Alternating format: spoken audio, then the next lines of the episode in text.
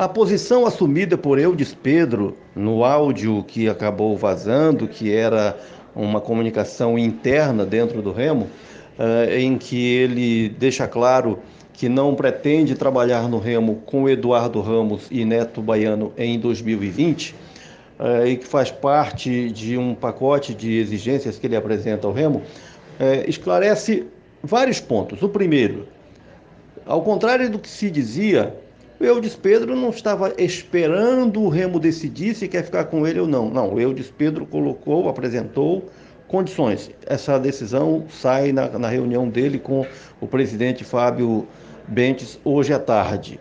Condição sine qua essa que envolve Eduardo Ramos e Neto Baiano, que são jogadores que têm contrato com o Remo para a próxima temporada. Não são jogadores baratos.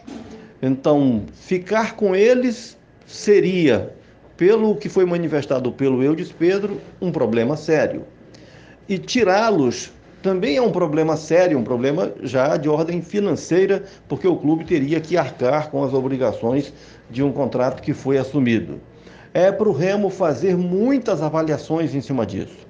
Avaliar as contratações que fez ao trazer de volta Eduardo Ramos e, e, e Neto Baiano, que de fato ficaram devendo, que contrastam com a intenção de ter no Remo um time dinâmico, competitivo, vibrante, né? É, avaliar o que tipo de liderança esses dois jogadores exerciam, que, que influência eles causavam, não só o resultado que eles deram individualmente, mas é, o que eles significaram para o grupo, e essa avaliação o, a direção do Remo tem, é, ou pelo menos deve ter os elementos né, para fazê-la, é, ouvindo comissão técnica, é, funcionários, outros jogadores, essas informações devem chegar naturalmente à diretoria do Remo, para fazer a avaliação e aí decidir. Vale a pena ficar com Eduardo Ramos e Neto Baiano.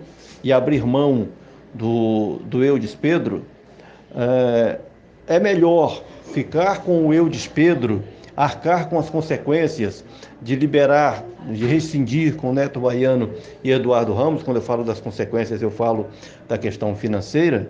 Independente disso, para o Remo valeria a pena dar continuidade ao trabalho com o Eudes Pedro, e essa avaliação de valer ou não valer a pena uh, precisa ser bem criteriosa, muito profissional. Ela não pode ter base em preconceitos. Uh, algo como, ah, mas ele é muito que é, são coisas que a gente ouve, né? Nos comentários que circulam. Não da direção do Remo, mas de quem está em torno. Ah, ele é muito quieto na beira do campo. Ah, ele não tem histórico como treinador. O que tem que ser avaliado é se ele é ou não é competente. Então ele já teve aí um mês e meio de trabalho.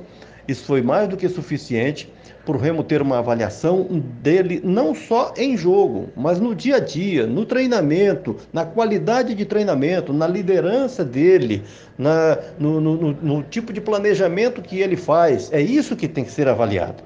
Se ele é competente ou não é para ser o técnico do Remo em 2020. E a diretoria fazer as suas opções diante de, do quadro que foi criado aí. E fazer uma avaliação também é, do funcionamento da estrutura que o clube tem hoje.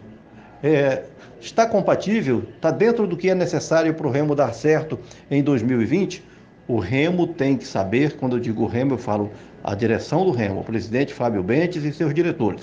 Tem que saber que Remo quer ser em 2020. Porque agora é a hora de plantar. 2020 vai ser a hora de colher. E o Remo vai colher amanhã o que plantar hoje, vai colher em 2020 o que plantar nesses últimos meses de 2019, sobretudo com as tantas lições que ficaram.